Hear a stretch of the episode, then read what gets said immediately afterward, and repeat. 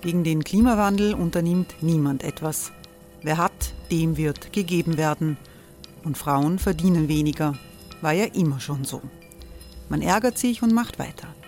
Was aber, wenn nicht? Wir haben eine Idee. Die Falter Arena macht die Bühne frei für Menschen und Projekte, die das Land verändern. Mein Name ist Eva Konzett. Ich leite das Politikressort im Falter. Und am Sonntag, den 26. Mai, veranstalten wir im Wiener Stadtsaal die nächste Falter Arena. Mit dabei unter anderem der ehemalige Politiker und Neosänger Matthias Strolz, Theresa Imre von Markter, Sonja Jöchtel von Love Politics oder Kari Ochsner von Ochsner Wärmepumpen. Machen statt jammern. Wir schauen uns an, wie das funktionieren kann. Kommen auch Sie vorbei. Alle Informationen und Tickets finden Sie unter falter.at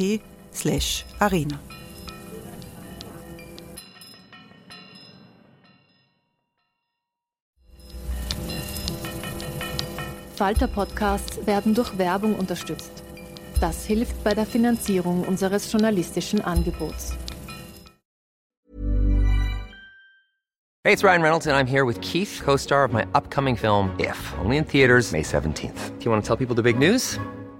All right, I'll do it. Sign up now and you'll get unlimited for $15 a month in six months of Paramount Plus Essential Plan on us. Mintmobile.com slash switch. Upfront payment of $45 equivalent to $15 per month. Unlimited over 40 gigabytes per month. Face lower speeds. Videos at 480p. Active Mint customers by 531.24 get six months of Paramount Plus Essential Plan. Auto renews after six months. Offer ends May 31st, 2024. Separate Paramount Plus registration required. Terms and conditions apply if rated PG. Falter Radio, der Podcast mit Raimund Löw.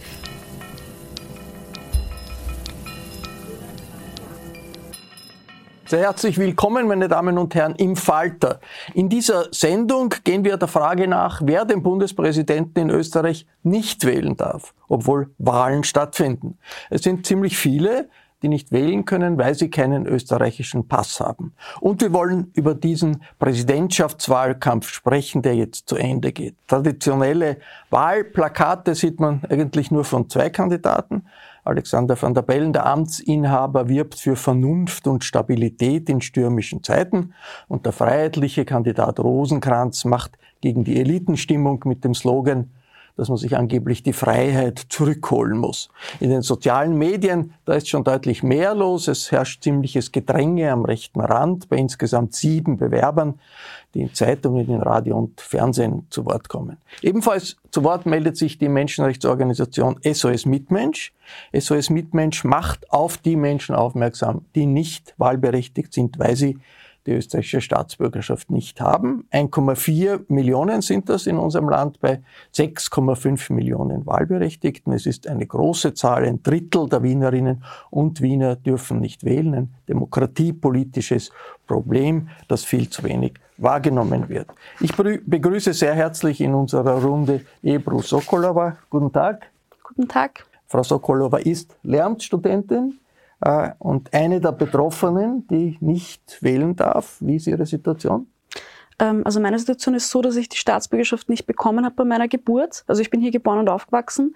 Dadurch, dass meine Eltern das aber nicht sind, die haben den bulgarischen Pass, habe ich ihn automatisch auch bekommen. Und deswegen darf ich nicht wählen. Und Sie bemühen sich, die österreichische Staatsbürgerschaft zu bekommen? Wollen Sie bekommen? Natürlich, auf jeden Fall. Also ich habe einmal den Versuch angestrebt. Ähm, das war leider nicht so eine schöne Erfahrung.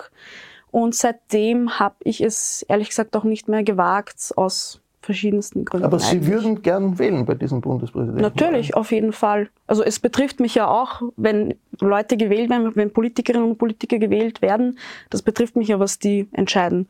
Und wir werden äh, darüber sprechen, was das für unser demokratisches System bedeutet. Ich freue mich sehr, dass Andreas Babler gekommen ist. Guten Tag. Hallo.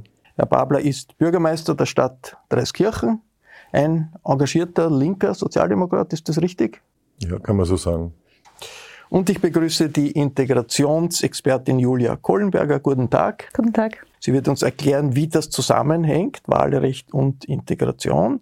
Aus der Falter-Redaktion ist Nina Horacek gekommen. Hallo. Hallo. Nina Horacek kennt und verfolgt die österreichische Innenpolitik samt diverser Wahlrechtsreformdiskussionen seit vielen Jahren. Und aus Tirol ist uns über Zoom der ehemalige EU-Kommissar Franz Fischler zugeschaltet. Guten Tag, Herr Fischler. Ja, herzliches Grüß Gott nach Wien. Herr Fischler ist als ehemaliger Politiker der ÖVP jemand, der die Gemütslage unseres Landes seit Jahren ziemlich gut verfolgt. Herr Fischler, die Kurierchefredakteurin äh, Martina Salomon schreibt, das war der lustloseste und inhaltleerste Wahlkampf der Zweiten Republik. SPÖ, ÖVP, also die traditionell großen Parteien, haben keinen eigenen Kandidaten aufgestellt. Sie haben sich auch inhaltlich nicht zu Wort gemeldet. Ist das nicht ein Armutszeugnis? Na, das ist die Frage, ob man da von einem Armutszeugnis reden kann.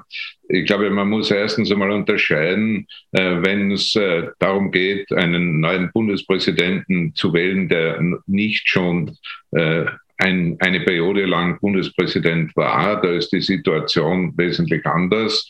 Für diese zweite Periode, da glaube ich, muss man sich fragen, ob das derzeitige System, so wie es ist, überhaupt sinnvoll ist, weil äh, wenn der Bundespräsident, und das war in der Vergangenheit mit zwei Ausnahmen eigentlich immer der Fall, automatisch wiedergewählt wird und äh, meistens in, im ersten Wahldurchgang, dann könnte man sich schon fragen, ob man bei der Wiederwahl eigentlich von der Volkswahl abgehen könnte oder nicht. Das, glaube ich, wäre eine Überlegung wert. Äh, ansonsten für die Erstwahl würde ich auf jeden Fall bei der Volkswahl bleiben wollen.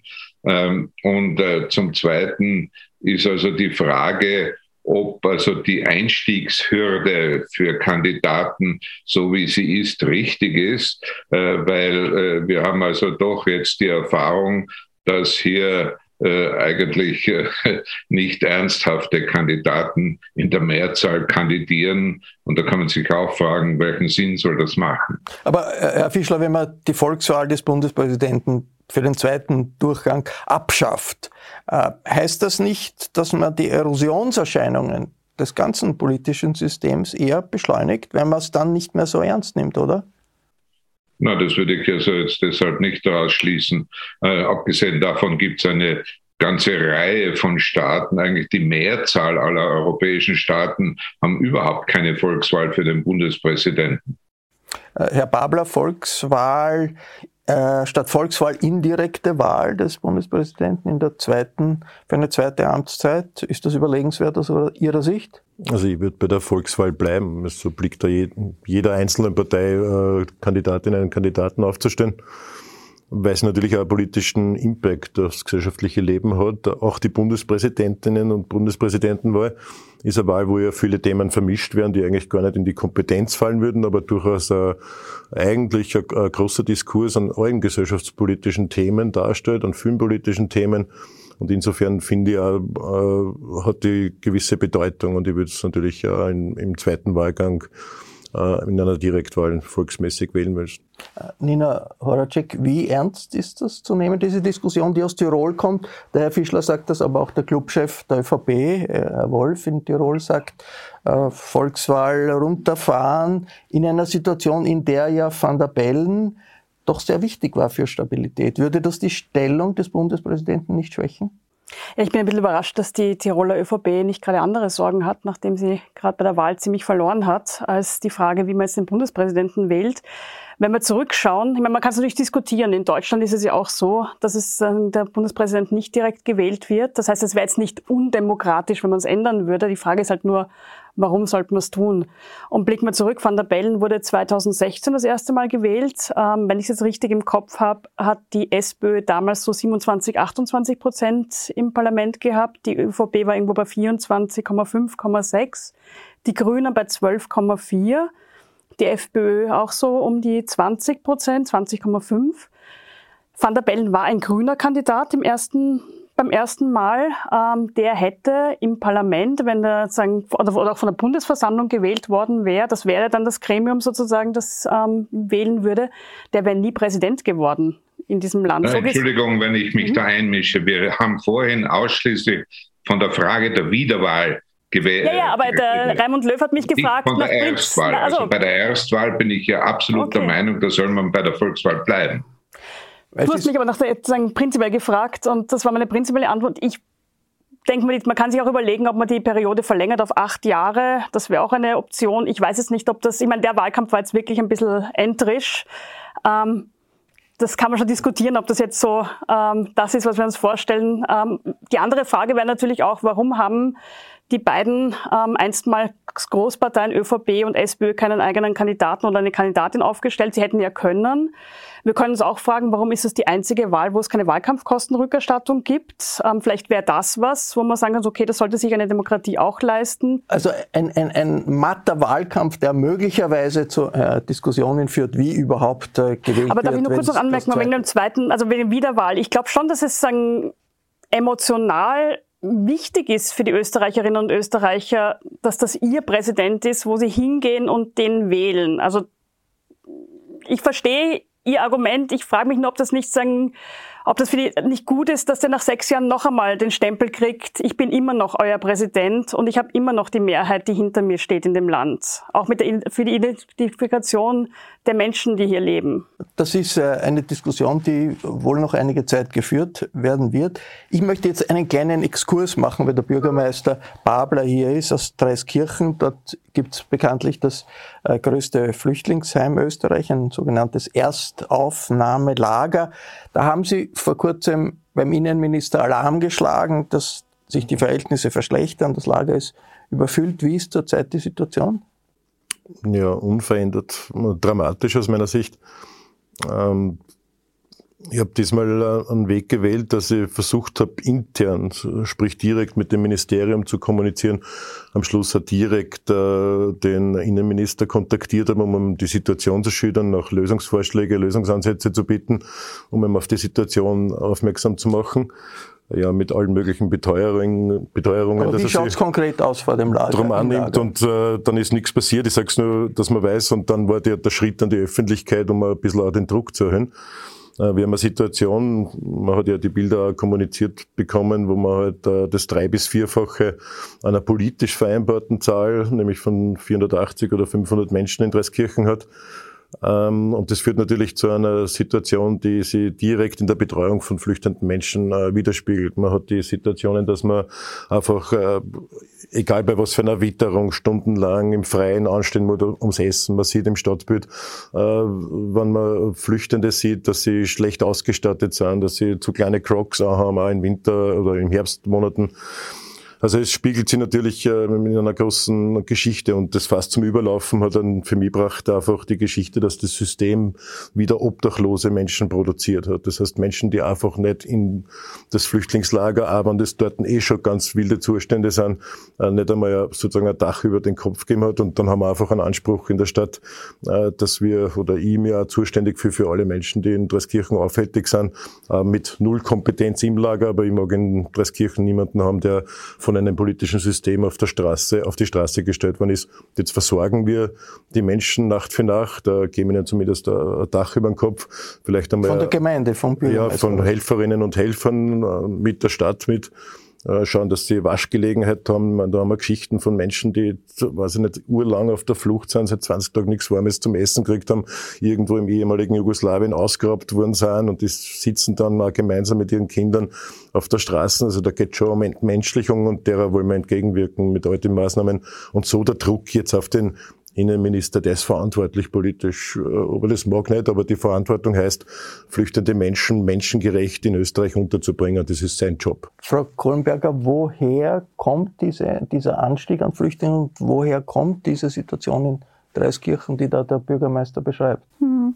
Ja, ich glaube, der Babler hat es jetzt sehr gut skizziert. Im Grunde ist es ja keine Asylkrise, so wie uns jetzt äh, politisch und medial schon seit Wochen suggeriert wird, sondern es ist eine ganz klare Managementkrise, so würde ich das bezeichnen. Ähm, wir haben es derzeit verstärkt mit dem Phänomen der gemischten Migration zu tun. Das heißt, unter den jetzt Ankommenden sind Personen auch aus Syrien, Afghanistan, wo weiterhin repressive Regimes herrschen. Die Menschen werden in vielen Fällen Asyl oder subsidiären Schutz bekommen. Aber wir sehen auch unter anderem, anderem aufgrund der Visapolitik Serbiens, dass vermehrt auch Menschen aus Indien, Tunesien, Marokko und anderen Ländern ankommen, die eigentlich Österreich als Transitland betrachten und was ich weiß, auch teilweise ganz offen sagen, wir ruhen uns hier einige Tage, vielleicht Wochen aus und ziehen dann weiter. Wir wollen gar nicht Asyl in Österreich, sondern wir wollen zum Beispiel in Ländern wie Italien, Frankreich, Portugal arbeiten aber dadurch, dass Österreich über den Frühsommer hinweg die Grenzkontrollen so massiv aufgestockt hat, wurden die Menschen, die eigentlich nur durchreisen wollten durch Österreich, aufgegriffen.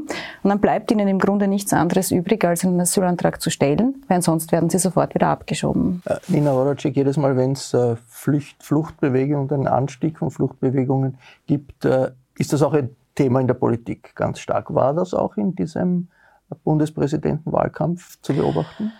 Also es wurde probiert, gerade von der FPÖ, also von Walter Rosenkranz wurde es stark probiert. Ähm, ich kann mich jetzt nicht erinnern, dass jetzt von, vom Amtsinhaber da ein Statement gegeben hat in die Richtung. Vielleicht habe ich auch nicht alles gehört, aber es war, finde ich, jetzt nicht das zentrale Thema dieses Wahlkampfs, soweit es überhaupt ein Thema gegeben hat, außer irgendwelche.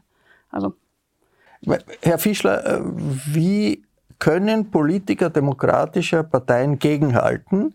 Wenn mit Aggressivität gegenüber Flüchtlingen argumentiert wird, was ja in der Politik immer wieder passiert von, von rechter Seite. Was ist da Ihr Vorschlag, was demokratische äh, Politiker, demokratische Parteien da tun sollen? Ignorieren kann man das Thema ja nicht. Na, ignorieren kann man dieses Thema sicher nicht. Ich glaube auch nicht, dass es gelingen kann, mit einer Einzelmaßnahme diese Problematik in den Griff äh, zu bekommen. Da ist eine ganze Reihe, äh, da sind eine ganze Reihe von Maßnahmen wahrscheinlich notwendig.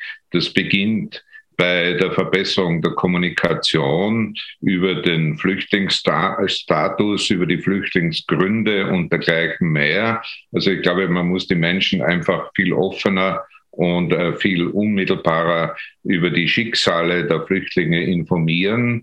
Das geht äh, dann weiter mit äh, der Frage, wie ernsthaft betreiben wir zurzeit in Österreich insgesamt Integration.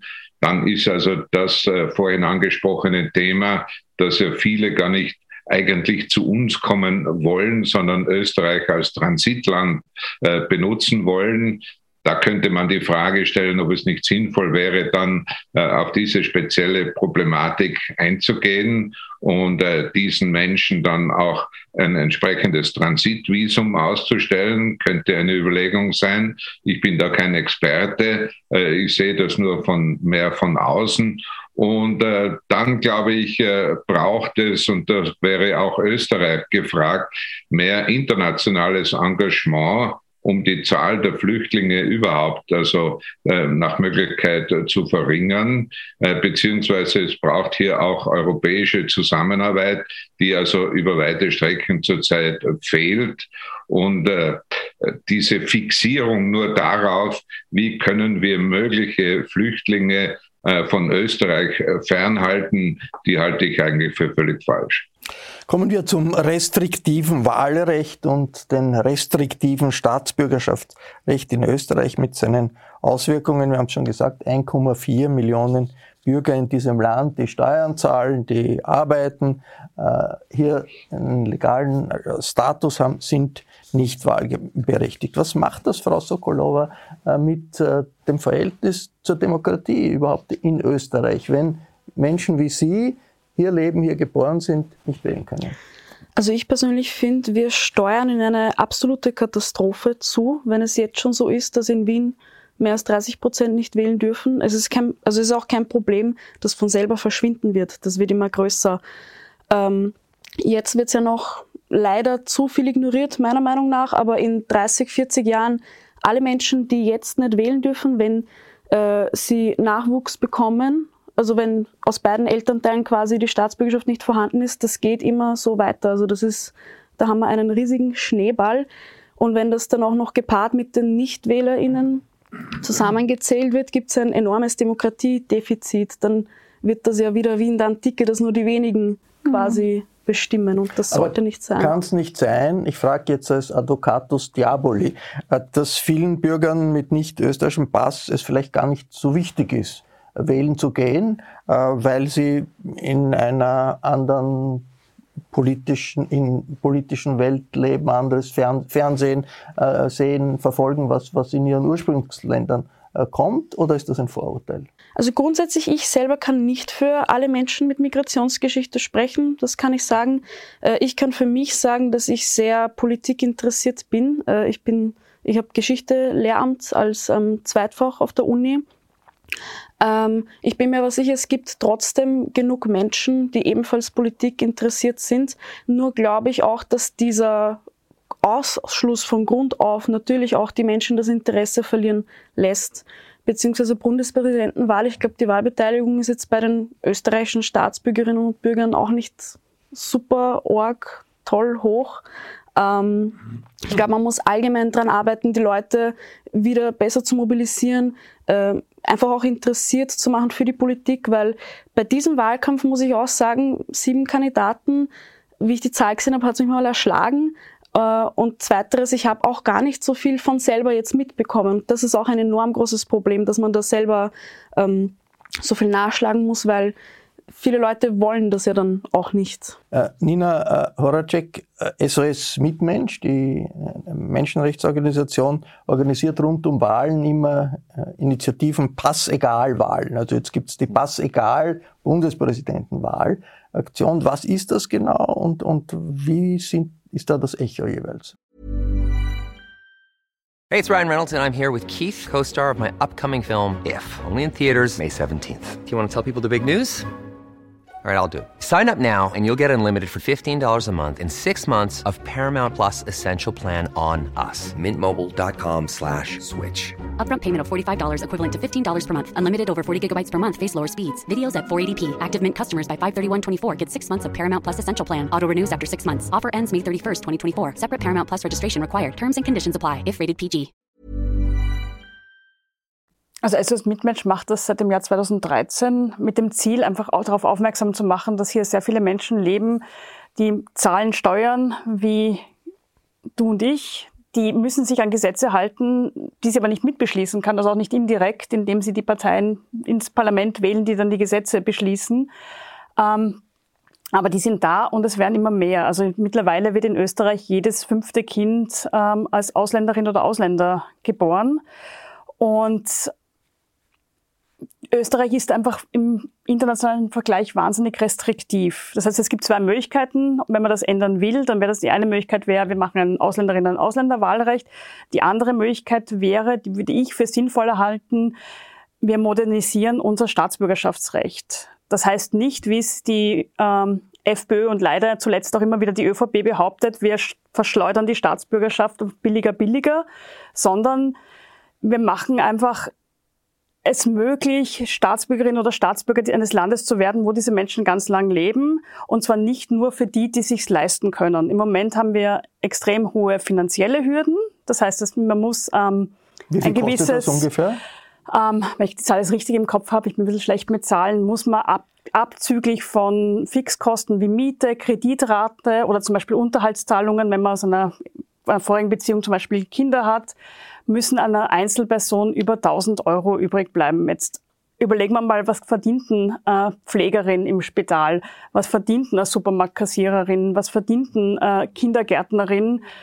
Ähm, das ist nur mal, aber das muss mal fix am Konto sein. Dann kommt noch dazu, dass man je nach Bundesland unterschiedlich, ist halt auch typisch österreichisch, in Wien ist billiger, da kostet man ungefähr 1000 Euro an Gebühren.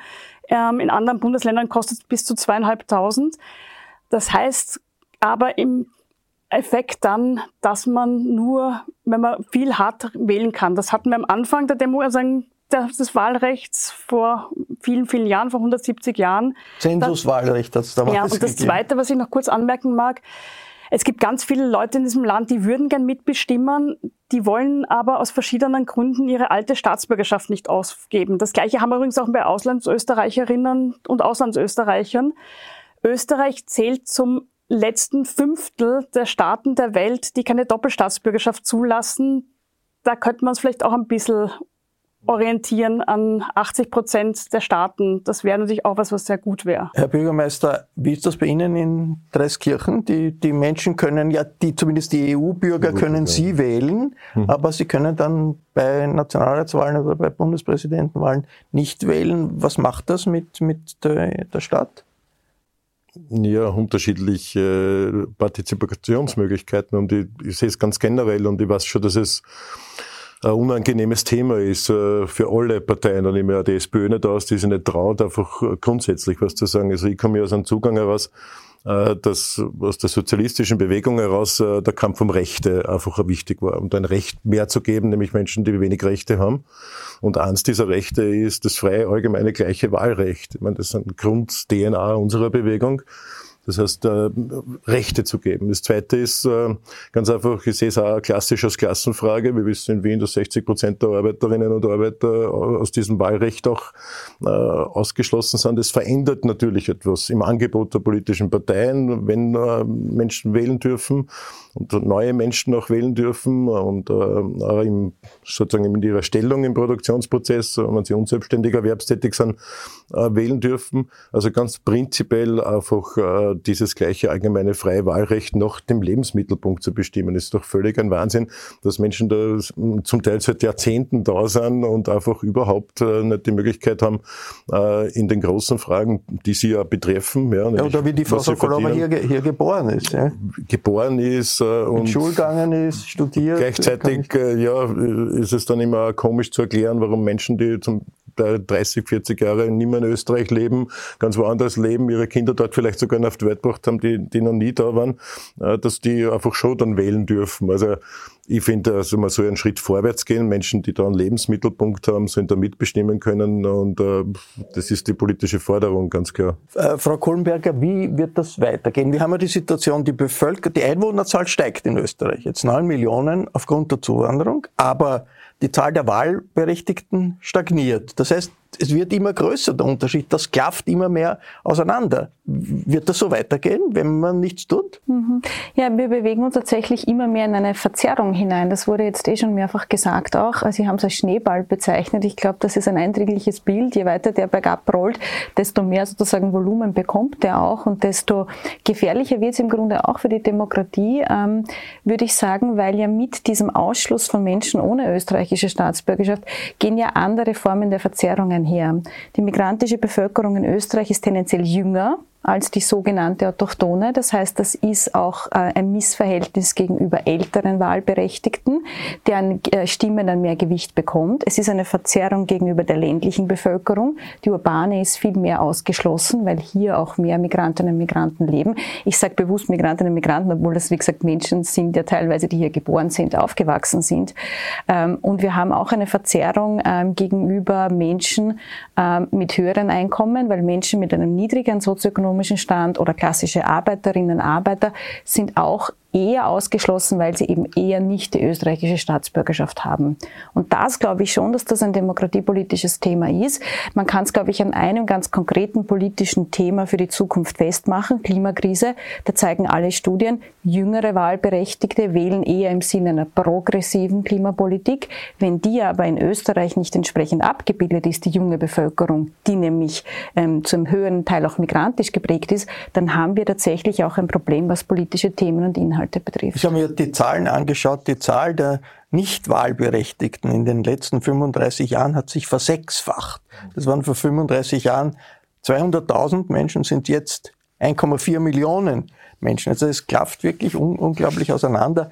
Herr Fischler, kann, ist, das, ist das nicht gefährlich, wenn man da sagt, ja, dass die Staatsbürgerschaft ist ein hohes Gut, wie das von der früheren äh, ÖVP-Generalsekretärin gesagt wurde, daher wir ändern nichts, wir äh, bleiben bei der Situation und das klafft immer mehr auseinander. Also von gefährlich im eigentlichen Sinn möchte ich da jetzt nicht unbedingt reden. Aber äh, ich glaube tatsächlich, äh, so wie es derzeit ist, ist es äußerst unbefriedigend und man muss hier einiges ändern, wobei man da, glaube ich, an mehreren Punkten ansetzen sollte. Also zunächst einmal, äh, mich wundert immer ein bisschen, warum also dann eigentlich nur vom aktiven Wahlrecht immer die Rede ist und nie vom passiven Wahlrecht. Also die Frage ist zunächst einmal, soll man eine Unterscheidung machen zwischen aktivem und passivem Wahlrecht, was, äh, glaube ich, also manche Probleme auch äh, dann leichter lösbar machen würde. Zum Zweiten, was vorhin schon gesagt wurde. Was würde, Herr Fischler, was würde leichter lösbar sein, wenn man, wenn man, wenn man passives und naja, Bei der Bundespräsidentenwahl zum Beispiel nicht. Also da wäre ich schon der Meinung, dass das passive Wahlrecht äh, nur für österreichische Staatsbürger gelten soll und nicht äh, für, für andere auch. Ja? Während beim Aktiven kann man ja äh, eine, einen anderen Modus anwenden. Äh, aber dann, also die zweite Frage, die schon vorhin kurz andiskutiert wurde, halte ich ebenfalls für sehr wichtig, nämlich die Bedingungen, zu denen man äh, eine Staatsbürgerschaft in Österreich bekommen oder auch wieder verlieren kann. Also hier ist erstens einmal zu beachten, dass wir da eine Unterscheidung haben äh, zu einem gewissen Grad zwischen EU-Bürgern und Nicht-EU-Bürgern. Also da ist die Frage, soll man dabei bleiben? Ich würde glauben, ja, eine gewisse Unterscheidung zwischen EU-Bürgern und Nicht-EU-Bürgern wäre sinnvoll.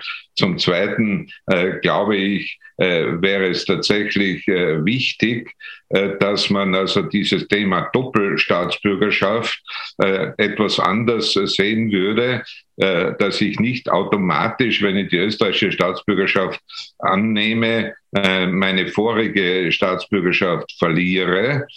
Aber dann gibt es also auch noch ganz andere Themen, wie zum Beispiel die Tatsache, dass wir ja heutzutage viele Menschen und äh, vor allem gerade für Österreich wichtige Leute hier haben, die eine gewisse Zeit, sagen wir zehn Jahre oder so, an einer Universität zum Beispiel unterrichten oder in einer großen Firma, in einer Entwicklungsabteilung arbeiten und, und, und. Ja. Äh, wenn ich jetzt hergehe und sage, nach fünf oder zehn oder nach wie vielen Jahren immer, kriegt automatisch, äh, besteht die Möglichkeit, die Staatsbürgerschaft anzunehmen. Wenn der aber dann nach zehn Jahren äh, wieder ins Ausland geht und nie mehr wiederkommt, äh, ist es da dann sinnvoll, dass er ein Leben lang dann Auslandsösterreicher bleibt, wie er überhaupt das Auslandsösterreichertum auch eine hinterfragenswerte äh, äh, Sache ist. Ich glaube nicht, äh, dass es äh, absolut Sinn macht, dass jemand, der sich für Österreich überhaupt sein Leben lang äh, nur, nicht interessiert, nur durch seine Geburt Österreicher geworden ist, aber sein Leben lang im Ausland ist, äh, ob das dann sinnvoll ist, dass der in Österreich wählt. Also ich will, ich will damit nur sagen, äh, die Sache ist wirklich viel, viel komplizierter, als das äh, gemeinhin diskutiert wird. Und ich glaube daher, dass es äh, tatsächlich sinnvoll wäre, wenn sich äh, das Parlament oder äh, der Hauptausschuss des Parlaments oder ein anderes demokratisches Gremium einmal mit allen Möglichkeiten, die hier bestehen würde, unter Zuhilfenahme von Experten, äh, dass man da über diese Frage diskutiert. Äh, ich glaube auch, dass es äh, auf die Dauer nicht, äh, nicht tragbar ist, äh, dass so viele Menschen in Österreich nicht wählen dürfen. Aber man könnte eben die Zahl einerseits dadurch reduzieren, äh, dass man den Zugang zur Staatsbürgerschaft äh, etwas erleichtert. Das wäre, glaube ich, ganz wichtig und auch sinnvoll dass man dann die Frage Doppelstaatsbürgerschaft neu überlegt. da hat es Ansätze gegeben, die aber nicht sehr äh, nicht sehr vielversprechend waren, weil das Ganze nur auf das Südtirol-Problem zu reduzieren, halte ich für falsch. Äh, und äh, das Dritte ist also dann, äh, welche zusätzlichen Möglichkeiten die Staatsbürgerschaft zu bekommen, mache ich, beziehungsweise soll es nicht auch eher dann möglich sein, wenn jemand seine Staatsbürgerschaft de facto nicht mehr in Anspruch nimmt, dass er dann auch diese Staatsbürgerschaft wieder zurückschlägt. Äh, Frau Sokolova, wäre das ein Schritt äh, in die richtige Richtung, wenn man sagt, Doppelstaatsbürgerschaften erleichtern, möglich machen? Das ist ja ein Trend. In anderen Ländern wird äh, das, äh, äh, geht man weg von dem, von der Idee, es muss nur eine Staatsbürgerschaft sein und es ist ja eine, eine Zeit, in der äh, es mehrere Identitäten gibt, immer mehr Menschen haben unterschiedliche Identitäten und dass, äh, wenn man zwei Staatsbürgerschaften hat, würde dieser Realität Rechnung tragen? Also ich glaube, das ist eher meiner Meinung nach interessanter für die Elterngeneration, weil ähm, die meisten meiner Verwandten leben eben nicht hier. Also ich habe hier meine Eltern, meinen Bruder, ähm, das war's im Grunde. Und äh, ich weiß nicht, ob ich richtig informiert bin, aber ich glaube, das ist auch im Erbrecht so eine Frage, wenn man die Staatsbürgerschaft dann nicht mehr hat, also quasi im Ursprungsland und wenn dann die Eltern was vererben. In manchen, also in Bosnien mhm. ist das zum Beispiel so, in der Türkei zum Teil, ähm, genau. dass es einfach schwieriger ist, dort. Und ich glaube, das ist dann halt auch ein Grund, wenn dann quasi die Eltern versterben, äh, dass man da irgendwie keinen Zugang mehr drauf hat. Mein, bei mir persönlich jetzt, ich bin erste Generation Österreich, ähm, mir wäre es im Grunde wurscht. Ich bin ja quasi eine Nichtwählerin jetzt in Bulgarien. Das ist ja auch nicht gut, so gesehen. Ähm, ich habe mit einem, also ich habe jetzt einen Artikel über dieses Thema geschrieben und habe da zum Beispiel auch mit einem US-Amerikaner ein Interview geführt, der hat einen ganz praktischen Grund genannt. Also abgesehen vom Emotionalen hat er einfach gesagt, wenn meiner Mama oder meinem Papa in Kalifornien was passiert, wenn ich die Staatsbürgerschaft zurückgelegt habe, ich kann nicht in den nächsten Flieger springen und helfen, sondern ich muss ein Visum beantragen. Und das allein das ist für ihn ein Grund, dass er würde, er würde sofort Doppelstaatsbürger werden. Er möchte auch gern hier mitbestimmen. Er hat hier jetzt auch schon sagen Wurzeln geschlagen. Aber die amerikanische Staatsbürgerschaft abzugeben, ist für ihn unvorstellbar. Äh, Herr Babler, es hat ja Vorschläge gegeben, auch von Ihrer Partei. Äh, zaghaft, vielleicht sagen manche, in welche Richtung gehen die Vorschläge der SPÖ da, zu einer Reform zu kommen und äh, wo könnte man noch ein bisschen Gas geben? Ich glaube, in dem prinzipiellen Zugang muss man Gas geben. Und dieses äh, Zögern aufgrund von der Angst mit Ressortiments äh, irgendwie leben zu müssen. Einfach ganz klar zu sagen, wir stellen die Frage des Lebensmittelpunkts, kombiniert natürlich auch mit dem Interesse daran, die Staatsbürgerschaft äh, zu, zu erwerben, mit einer sprachlichen Kenntnis, um natürlich auch den politischen Prozessen folgen zu können und den Diskussionen. Und ich glaube, das ist einfach da ganz konsequent äh, gehen muss in die Richtung nach einer gewissen Zeit Anwesenheit, Lebensmittelpunkt hier, auch Möglichkeiten, das Recht zu haben äh, und auch den Respekt von der Gesellschaft zu bekommen, wählen zu dürfen. Die, also, S die SPÖ hat ja nach einer längeren Diskussion vorgeschlagen, zu einem Geburtsortprinzip mhm. zu gehen. Das heißt, wenn äh, jemand hier geboren ist, wie die Frau Sokolova, und die Eltern lang genug hier leben, sollten die de facto die Menschen ein Recht auf die Stadt. Das wäre aber nur der erste Schritt natürlich. Aber wäre, wäre eine große Veränderung ja. gegenüber dem jetzigen Prinzip. Wäre aber auch eine große Erleichterung für viele Kinder und Jugendliche in diesem Land. Also das eine ist das Wählen gehen. Also ich bin oft in Schulen gewesen, also vor Corona, als das möglich war, habe Vorträge gehalten und wenn ich dann in einer neuen Mittelschule oder in einer HTL gesagt habe, wer von euch würden wählen gehen, dann hat irgendwie mal die Hälfte des Klasse gesagt, wie soll man das machen? Wir haben ja keinen Pass. Das heißt, die wachsen mit einem Gefühl auf, ich bin hier geboren, aber irgendwie gehöre ich nicht richtig dazu. Irgendwie will man mich da auch nicht. Und das geht dann aber auch weiter, sie spüren es ja dauernd. Sprachreise nach England.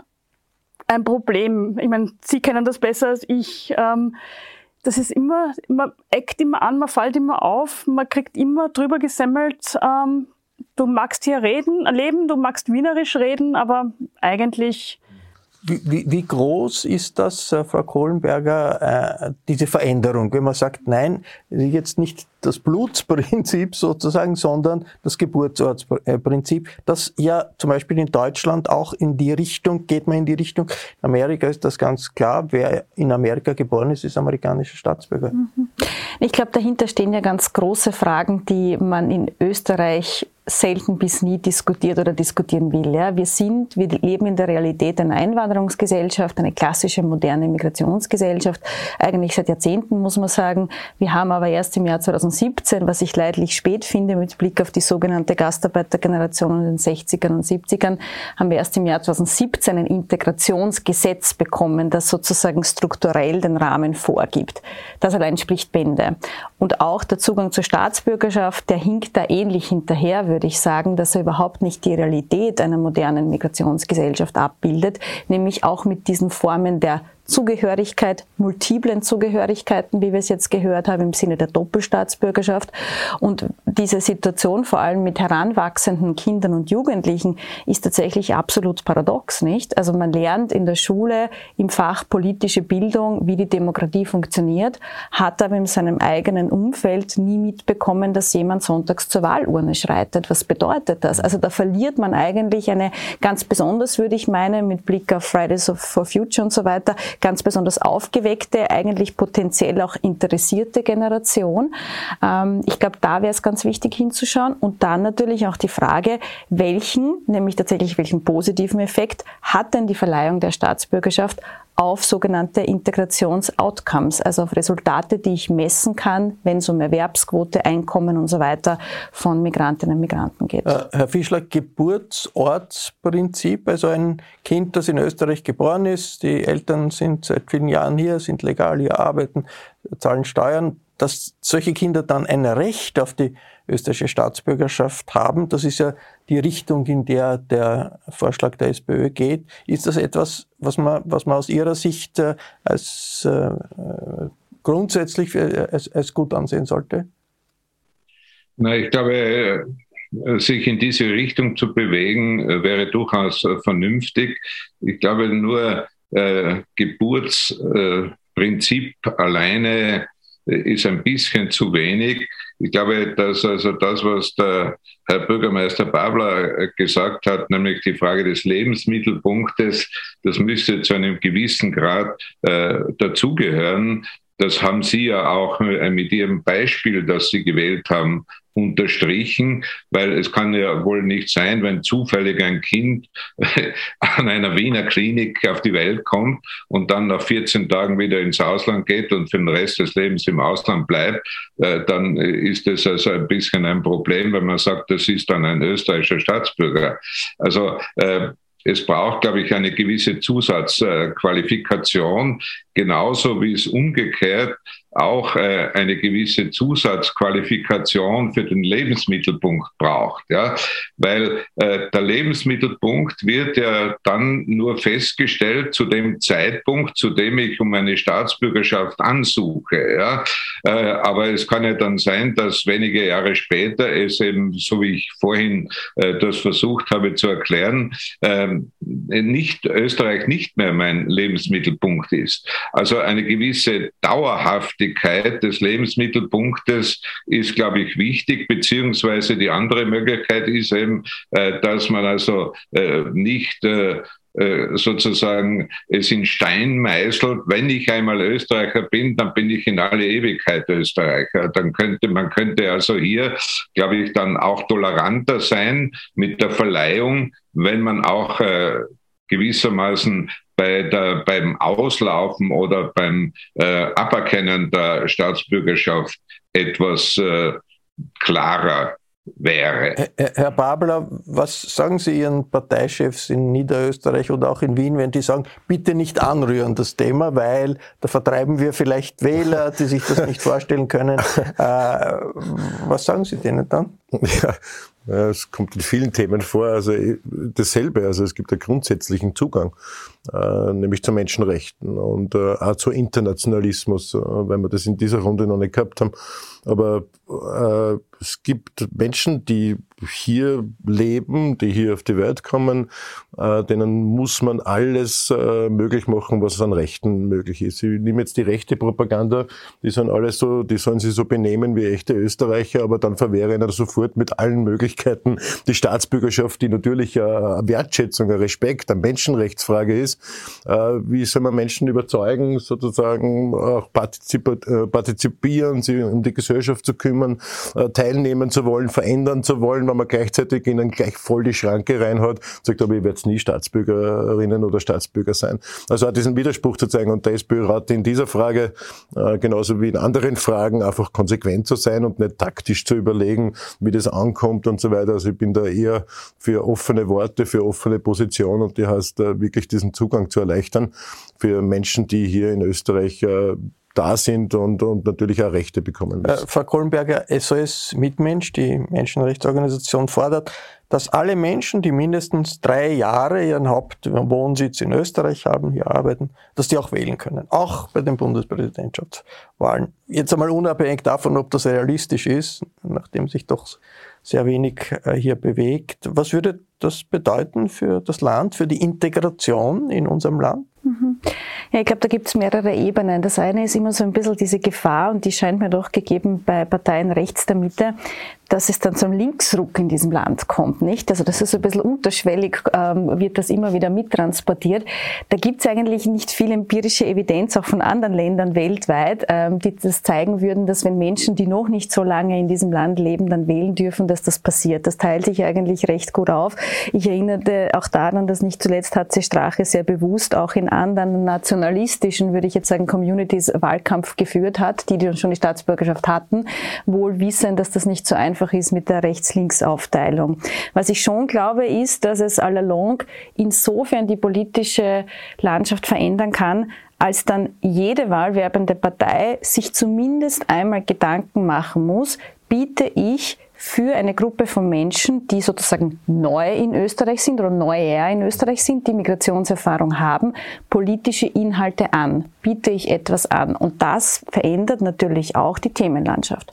Das andere ist die Frage der Integration und da haben wir vielfach empirische Evidenz, die zeigt, dass wir ein bisschen wegkommen müssen von diesem Narrativ Staatsbürgerschaft und damit verbunden das Wahlrecht als die Krone der Integration. Ganz zum Schluss, wenn ich ganz besonders brav war, äh, alle Boxen abgetickt habe, dann bekomme ich das, wird mir wie eine Karotte vor der Nase vorgehalten, sondern die Staatsbürgerschaft ist eher wie ein Katalysator für die Integration. Sie beschleunigt das, vor allem dann, wenn sie in etwa nach fünf Jahren verliehen wird.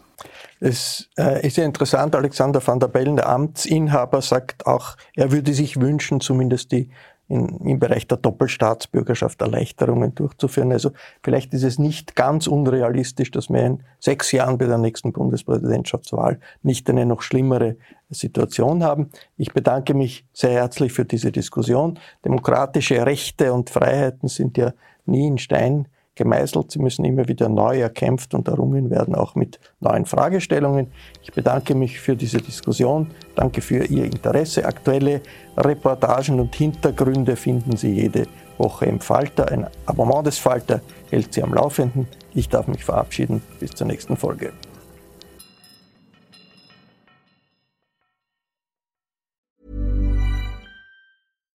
Hi, I'm Daniel, Founder of Pretty Litter.